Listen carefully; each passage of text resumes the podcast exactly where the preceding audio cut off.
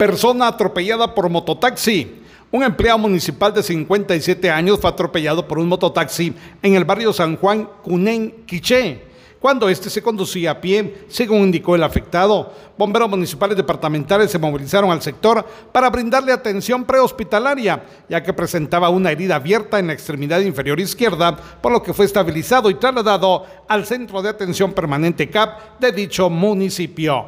Desde emisoras Udías Quichén, el 90.3 reportó Carlos Recinos, primera en noticias, primera en deportes.